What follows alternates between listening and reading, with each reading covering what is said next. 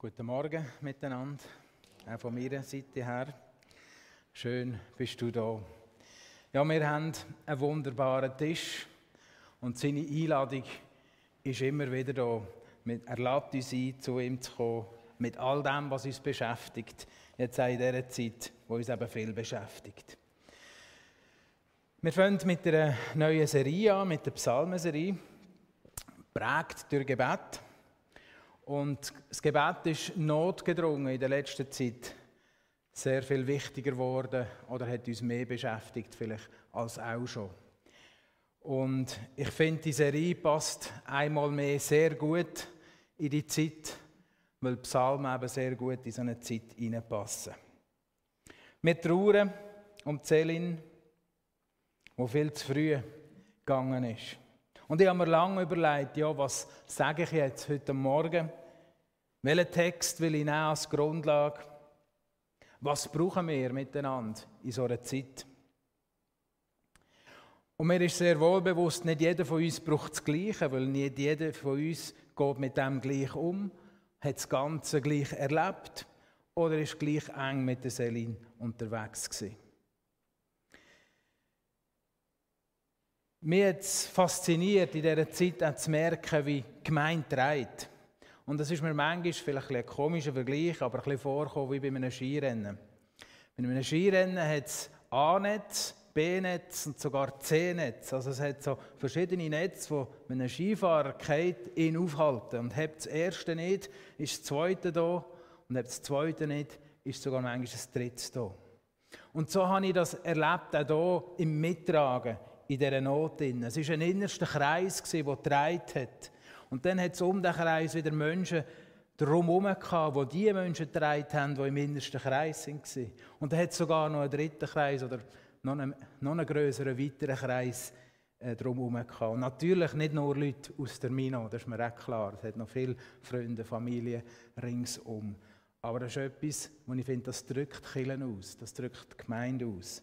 Und das ähm, hat mich sehr fasziniert oder hat mich begeistert, auch in allem Leid. Und ich möchte euch als Mino auch danken dafür, dass ihr so mitträgt. Und ich glaube, das dürfen wir, wie wir vorhin schon gehört haben, im Namen der Trauerfamilie sagen. Danke für die Unterstützung, für die Gebete, die geschickt worden sind zu Gott auf. Danke fürs Mitleiden und Mittrauern. Und ich glaube, wir als Mino lernen hier gerade etwas Neues vielleicht, was es eben bedeutet, gemeinsames Leid zu tragen, miteinander zu trauern, das eben miteinander zu machen. Und ich wünsche mir fest, dass wir auch wieder lernen, dann miteinander zu feiern. Und ich glaube, das ist auch im Sinn von der Selin, weil sie auch gesagt hat, mir ist wichtig, dass ihr auch feiert, nicht nur trauert in dem Innen, das Leben feiern. Und das ist sicher in so einem Moment emotional schwierig. Das ist mir auch klar. Aber wir wollen das Feiern auch nicht aus dem Blick verlieren. Aber ich möchte euch einfach ein ganz bewusstes Kompliment machen für das Mittragen, für das Mitbeten.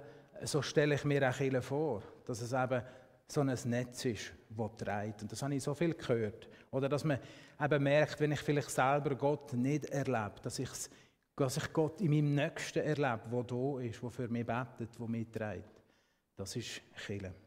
Danke vielmals. Ja, und auch wenn die Gebete, die wir in den Himmel geschickt haben, nicht so erhört worden sind, wie wir uns das gewünscht haben, liebe Mino, so wollen wir eben auch weiter beten. Es ist nicht fertig jetzt mit Beten. Wir brauchen weiter Wunder für alle Angehörigen, für die Kinder vom Selin, von der Selin und vom Simi. Lasst uns hier auch weiter Gebet in den Himmel schicken, vor den Thron kommen und sie tragen im Gebet. Nicht nur heute und auch nicht nur nächste Woche, sondern solange uns das Gott aufs Herz gibt. Und das kann noch lang, lang gehen. Ich weiß auch, dass so ein Erlebnis eben Verschiedenes auslöst. Und dass Menschen vielleicht in so einem Moment gar nicht mehr glauben können. Wie kann ich an so einen Gott glauben, der so etwas zulässt? Der tief enttäuscht sind von Gott wo vielleicht wütig sind auf Gott. Und genau all diesen Gefühlen wenn wir auch Raum geben und Raum lassen, die dürfen sein. Ich kann euch versichern, Gott kann mit dem umgehen. Und so wollen wir es auch. Und ich glaube auch dort, wo jemand nicht mehr glauben kann, kann jemand einspringen im Glauben. Das ist eben auch Kirche. Da ist vielleicht jemand anderes da, der da ist und sagt, ich glaube für dich stellvertretend. Dort, wo vielleicht jemand nicht mehr beten kann, ist jemand anderes da, der sagt, ich kann stellvertretend für dich beten und einstehen. Und mir ist wichtig, dass wir diesen Gefühl und diesen, dem allem Raum geben und es nicht irgendwie abwürgen, auch nicht irgendwie geistlich versuchen, ähm, es vielleicht so ein bisschen abzurunden oder wegzustreichen. Dass wir so Gefühl auch nicht als etwas Ungeistliches anschauen. Mir ist wichtig, dass wir zusammen einstehen, dass Kirche einander unterstützen, miteinander leiden, trauern, miteinander loslassen und diesen Weg miteinander gehen und einander drin tragen. Wir sind als Kirche eine tragende Gemeinschaft und lassen uns genau das ausweiten und vertiefen. Lasst uns sehr rücksichtsvoll sein miteinander, sensibel gegen eben dem, was im Inneren bei jedem Einzelnen passiert. Und ich glaube, das schaffen wir. Bin überzeugt. Ja, und so sind wir eine bunte Gemeinschaft, die jetzt hier am heute Morgen zusammen ist oder vielleicht daheim, von daheim aus zuschaut. Es gibt Leute, die tief trauern. Es gibt Leute, die aber mit dieser traurigen Geschichte vielleicht gar nicht gross in Berührung gekommen sind. Und ich erwarte von Gott, dass er heute Morgen trotzdem zu uns redet und zu jedem individuell so, wie es jedes Einzelne braucht. Und das nicht abhängig ist von dem, was ich sage, sondern abhängig von dem, was er macht. Und an das glaube ich, darum darf ich auch hier stehen oder stand ich auch hier.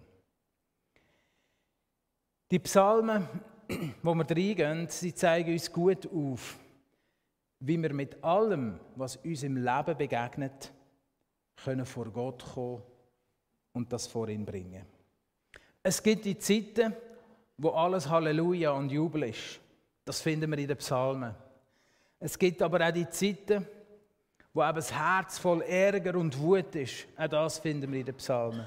Es gibt Zeiten, wo das Herz einfach traurig und deprimiert ist oder einsam. Und noch vieles mehr, das finden wir alles in den Psalmen.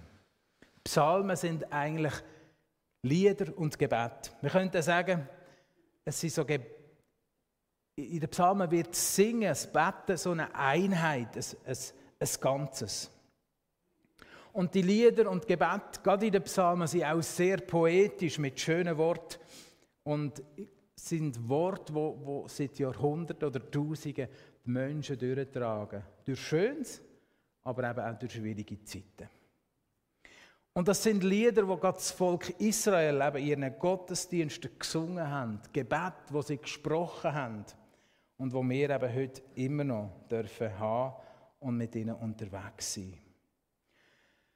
Spannend finde ich auch, dass ein Drittel von allen Psalmen eigentlich von Menschen geschrieben worden sind, die gerade Leid erfahren haben, die in der Not sind, die Schweres erlebt haben und in diesem Schweren eigentlich die Worte, die Psalmen aufgeschrieben haben und so mit Gott auch das verarbeitet haben oder mit ihm unterwegs sind, in ihrer Not inne. Und darum glaube ich gerade, sind die Psalmen eben so etwas Wunderbares und Kostbares, in Zeiten, wo wir Schweres erleben. Und ich bin überzeugt, dass viele hier drinnen schon in der Vergangenheit sehr profitiert haben von diesen Worten in den Psalmen in Zeiten der Not. Mit diesen Texten können wir von Gott kommen, wenn wir keine Worte mehr haben. Sie, sie geben uns die Worte. Und sie können so ein bisschen wie ein Balsam für unsere Seele sein, für unser Herz. Für heute Morgen habe ich mich für den Psalm 44 entschieden, nicht der, der ursprünglich geplant ist, 27. Und ich verstand jetzt den Psalm nicht als etwas, als er direkt in das Erleben, in unser Erleben mit der Seele hineinspricht. Aber ich erwarte, dass er zu uns spricht, zu dir und zu mir. Und ich möchte mich auch davon hüten, einfach so einfache Parallelen ziehen äh, vom Psalm in unser Erleben. Aber ich glaube, dass all das, was die Autoren und Schreiber, Verfasser den Psalmen mit Gott erlebt haben oder was sie mit Gott eben nicht erlebt haben, das kann uns eine Hilfe sein und eine Kraft sein. Und ich glaube auch, dass wir davon lernen können, wie die Schreiber den Psalmen mit ihren Herausforderungen, mit ihren Nöten umgegangen sind. das kann uns eine Hilfe sein. Das Erste und das Wichtigste scheint mir, gerade bei diesen Psalmschreibern oder auch bei dem Psalm 44, ist, dass sie mit ihrer Not, mit ihrer Herausforderung, mit ihren Emotionen, mit all dem, was gerade im Herz rumort und abgeht, sie sich einfach an Gott wenden und sagen, schau, da, fletsch, da ist mein Herz, da ist meine Not, das ist meine Empfindungen. Das dürfen wir alles einfach zu ihm vor den Thron oder vor seine Füße bringen. Und das fasziniert mich an den Psalmen. Wir haben für Heilig gebetet bei die Selin. Und wir haben nicht das bekommen, was wir uns gewünscht haben. Gott hat unsere Gebete nicht so erhört, wie wir uns das gewünscht haben. Aber Celine selber hat gesagt, wir sollen wegen dem nicht bitter werden. Wir dürfen all die Gefühle und Emotionen, die das auslöst, einfach zu ihm bringen und vor ihn bringen. Gott bleibt, wer er ist. Er hat sich nicht verändert seit all diesen tausend Jahren. Gott ist Gott. Und wir dürfen immer am gleichen Gott festhalten, wie unsere Psalmschreiber festgehabt haben in ihrer Not. Und das wollen wir machen. Wir werden jetzt einen Blick reinwerfen in Psalm, und zwar den letzten Abschnitt, Vers, also Psalm 44 ab Vers 24.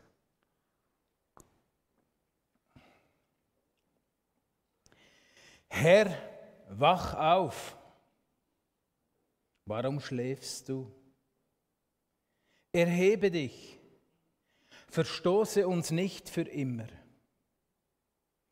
Warum wendest du dich von uns ab? Warum verschließt du deine Augen vor unserem Leid und unserer Unterdrückung? Wir werden in den Staub gedrückt und liegen am Boden. Erhebe dich. Komm und hilf uns.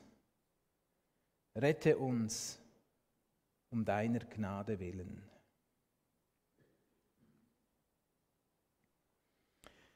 Vielleicht kurz zum Zusammenhang von dem Psalm, der ist ja von den Söhnen Korachs geschrieben worden.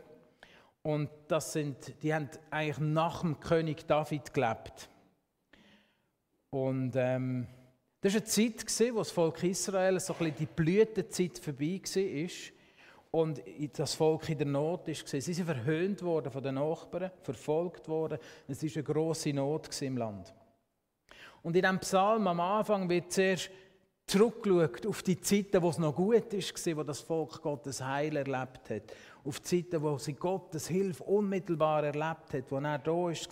Und sie, sie sagen, sein Wirken einfach dürfen mit reingenommen werden.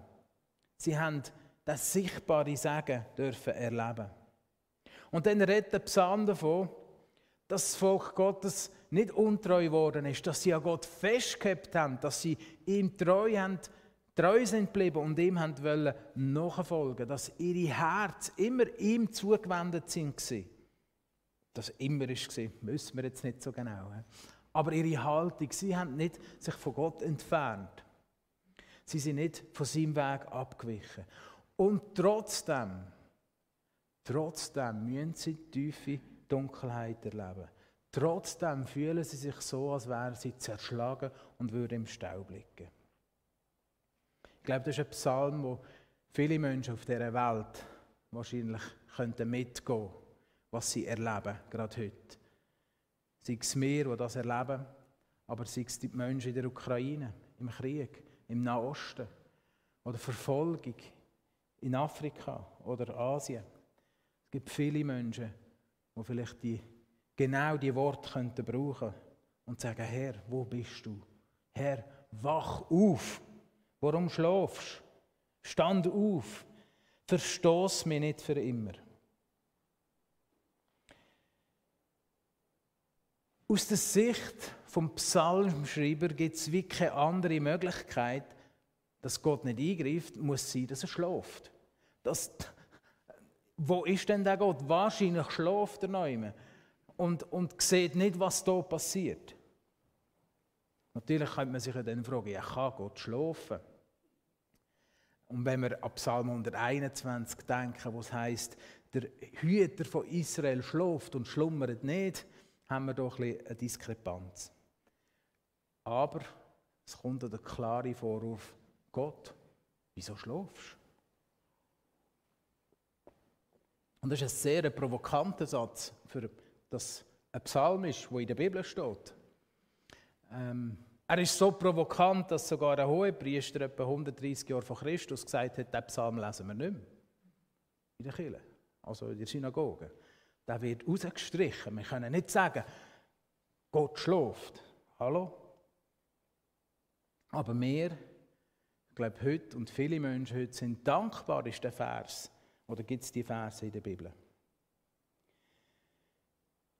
Wo wir erleben dürfen, wie ein glaubender Mensch, wie ein gottesfürchtiger Mensch einfach bei ihm sein Herz ausschüttet und sagt, dir lebt dich nicht. Du bist abwesend, als würdest du schlafen.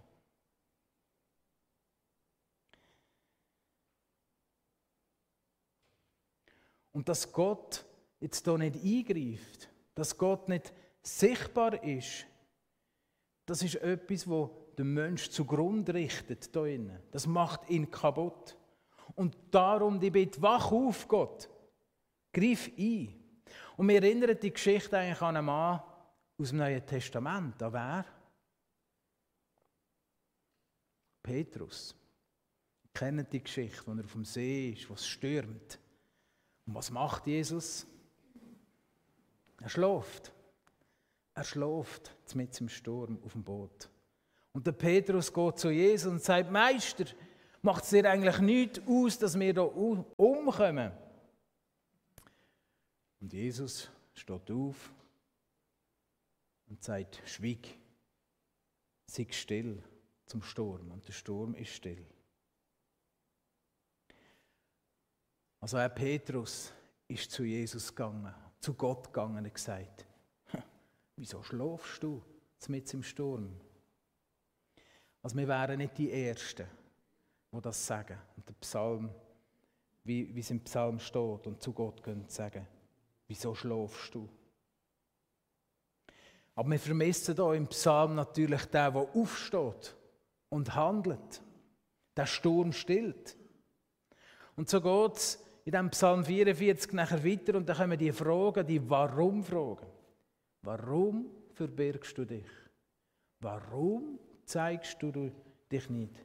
Warum greifst du nicht ein? Warum, Gott, hast du nicht geheilt? Und die Warum-Fragen, die sind schwierig, aber die dürfen wir stellen. Gerade in so Momenten. Die müssen wir erstellen, glaube ich. Es ist gut, wenn wir die stellen.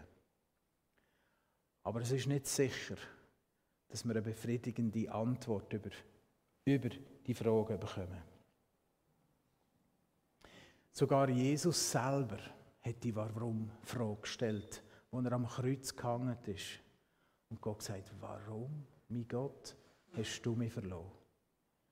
In seiner grössten Not, in, wo er am Kreuz das Leid von uns allen und von dieser ganzen Welt trägt, ist er von Gott verlassen. Und sagt, warum Gott? Warum lässt du mich allein?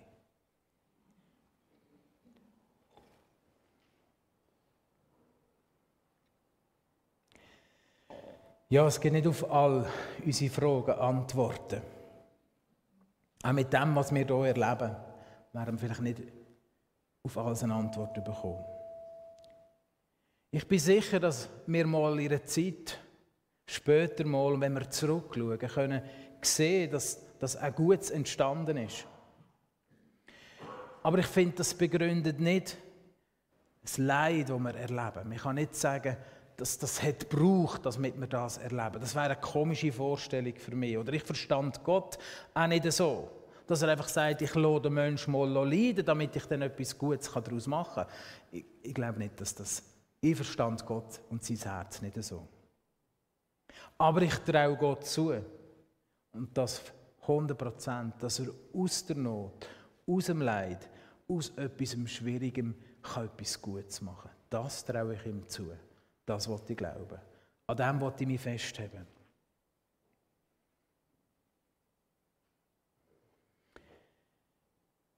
Und ich hoffe auch, dass wir uns mit dem Leid versöhnen können. Und für das müssen wir auch beten, einstehen. Dafür bete ich auch. Aber wir werden müssen damit leben, dass nicht jede Warum-Frage beantwortet wird sein. Und es hilft dann vielleicht auch nicht mehr, wenn man sagt, ja, du musst nicht nach dem Warum fragen, frag vielleicht nach dem Wozu oder ähm, frag anders. Ich glaube, die Warum-Frage, die dürfen wir hier stellen. Gerade in so einem Leid steht sie einfach mit im Raum. Und sie darf hier einmal stehen bleiben, mit im Raum. Und wir dürfen Gott anklagen. Ihm alles sagen, was uns beschäftigt oder quält. Wie ich schon gesagt habe, Gott kann gut mit dem umgehen. Der Psalm 44 kommt dann zum Ende und sagt, erhebe dich, komm und hilf uns, rette uns um deiner Gnade willen. Der Psalmist geht davon aus, dass die Rettung und Gnade von Gott ausgeht. Von ihm herkommt und nie anders her. Nicht unser Verhalten, nicht ob wir gut oder schlecht etwas machen oder sind, begründet die Rettung und die Erlösung. Es ist die letzte Bitte vom Psalmschreiber. Erlöse uns aufgrund von deiner Gnade. Weil du gnädig bist, erlöse uns. Zuerst klagt er Gott an, der Psalmist. Dass sie, weil sie sein Volk sind, jetzt müssen leiden. Und am Schluss von seinem Gebet beruft sich der Beter allein auf Gott, allein auf die Gnade von Gott. Es ist nicht einer von diesen Psalmen. Viele Psalmen, die, die fangen ja irgendwie mit einem Lob an, dann gehen sie so ein bisschen ins Schwere oder ins Leid hinein und sie enden wieder mit einem Lob. Aber das ist nicht so ein Psalm. Er endet nicht im Lob. Es ist nicht einfach dann ein Happy End da. Aber er sagt, deine Gnade, die soll genügen. Zeig du deine Gnade. Und um diese Gnade wollen wir auch bitten, hier, heute Morgen, für unsere Herzen, für die Angehörigen der Selin, ja, für uns alle, die betroffen sind, für alle Menschen, die jetzt hier mittragen und mitleiden. Ich möchte jetzt zum Schluss den Psalm nochmal lesen aus einer Übertragung.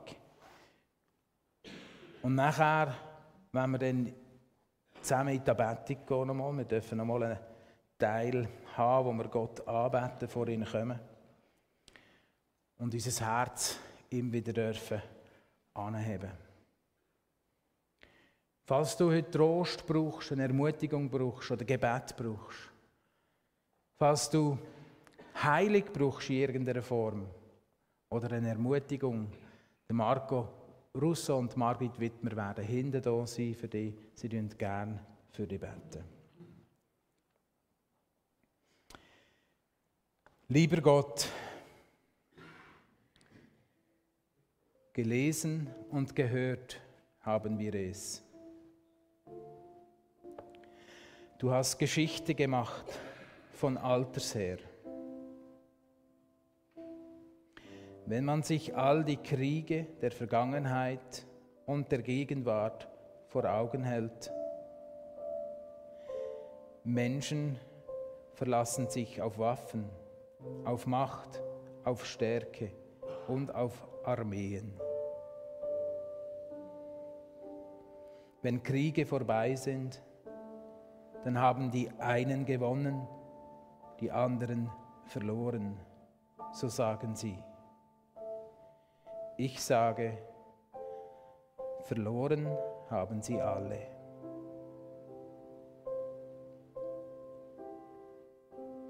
Der einzige Sieger bist du, mein Gott. Denn du machst Mut zum Leben. Du hältst deine Hand über die Kleinen. Du zeigst die Leuchtkraft des Friedens mitten im Hass. Aber jetzt, jetzt lässt du deine Freunde im Stich, lässt du deine Menschenkinder verhungern, lässt du die Großen lachen über die Kleinen, gibst uns einfach preis. Was haben wir falsch gemacht? Wir haben dich doch nicht vergessen. Wir sind nicht von deiner Seite gewichen. Das Morden geht weiter in der Welt. Die Menschen haben nichts dazugelernt. Verzeih mir, schläfst du, mein Gott? Oder verbirgst du dich? Du bist mir so fremd geworden, wenn ich all das Leiden in der Welt sehe. Bitte, hör mein Gebet. Stell dich auf die Seite der kleinen Leute. Stell dich auf die Seite der Trauernden. Stell dich auf die Seite, die loslassen müssen. Deine Liebe hat doch solche Macht.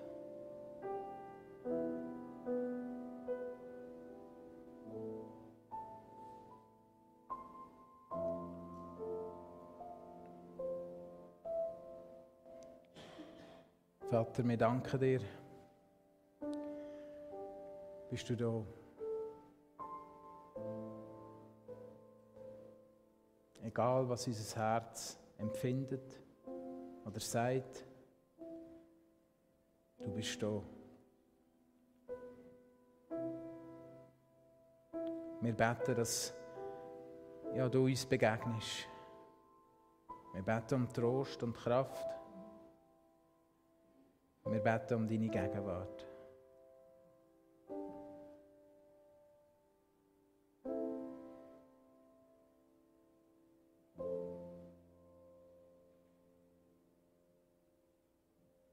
Und Vater, wenn wir dich jetzt mit Liedern anbeten wollen, dann zieh unser Herz einfach in deine Nähe, in deine Gegenwart.